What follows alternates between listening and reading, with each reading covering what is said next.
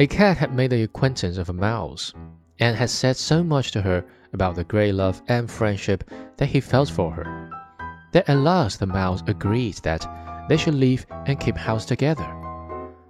But we must make preparations for winter, or else we shall suffer from hunger, said the cat. And you, little mouse, cannot venture out everywhere, or in the end you will be caught in a trap.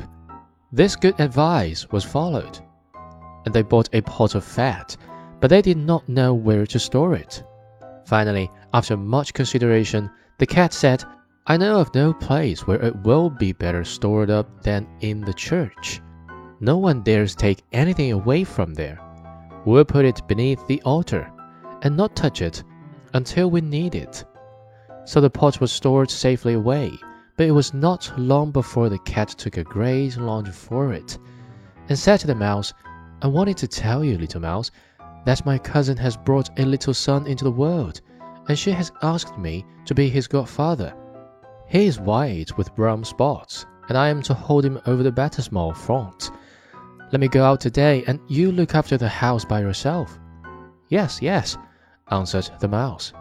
By all means go, and if you get anything good to eat, think of me. I would like to drink a drop of sweet, red christening wine myself. All this, however, was untrue. The cat had no cousin and had not been asked to be a godfather. He went straight to the church, crept up to the pot of fat, began to lick at it, and licked off the top of the fat. Then he went for a stroll on the roofs of the town, look out for opportunities, and then stretched out in the sun, licking his whiskers whenever he thought of the pot of fat. He did not return home until it was evening. Well, here you are again, said the mouse. You must have had a happy day. Everything went well, answered the cat. What name did they give the child? asked the mouse. Top-off, said the cat quite coolly. Top-off, cried the mouse. That is a very odd and uncommon name. Is it a usual one in your family? What does that matter? said the cat. It is no worse than crumb thief, as all godchildren are called. Before long the cat was seized by another fit of longing. He said to the mouse, You must do me a favor, and once more manage the house alone for a day. I have been asked again to be godfather, and since the child has a white ring around its neck, I cannot refuse. The good mouse consented. However, the cat crept behind the town wall to the church and devoured half the pot of fat. Nothing tastes as good as that which one eats by oneself, he said, and was quite satisfied with his day's work. When he arrived home, the mouse asked, it, What name was this child christened with? Half gone, answers the cat. Half gone? What are you saying?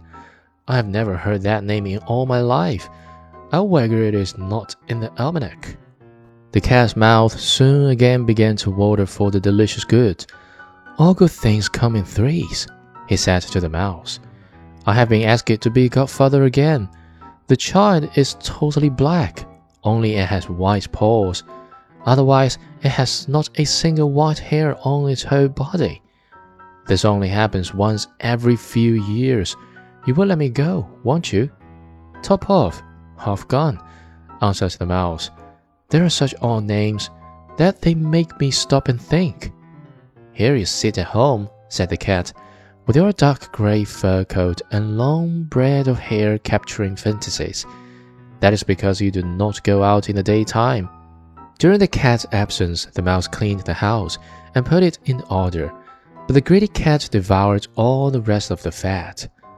One has peace only after everything is eaten up, he said to himself. Well filled and fat. He did not return home until night time.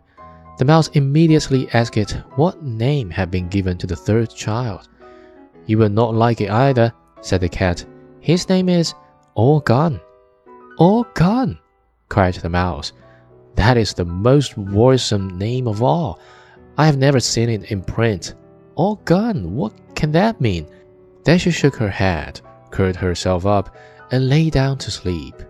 From this time forth, no one invited the cat to be godfather, But when winter had come, and there was no longer anything to be found outside, the mouse thought of their stored food and said, Come, cat, we will go to our pot of fat which we have stored up for ourselves. It will taste good now. Yes, answered the cat. You will enjoy it as much as you would enjoy sticking the dainty tongue of yours out of the window. They set out on their way, but when they arrived, the pot of fat, to be sure, was still in its place, but it was empty. Alas, said the mouse, now I see what has happened. Now it comes to light. You are a true friend. You ate everything when you were serving as a godfather. First top off, then half done, then be quiet, cried the cat. One more word, and I will eat you too. All gone was already on the poor mouse's lips. She had scarcely spoken it before the cat sprang on her, seized her, and swallowed her down. You see, that is the way of the word.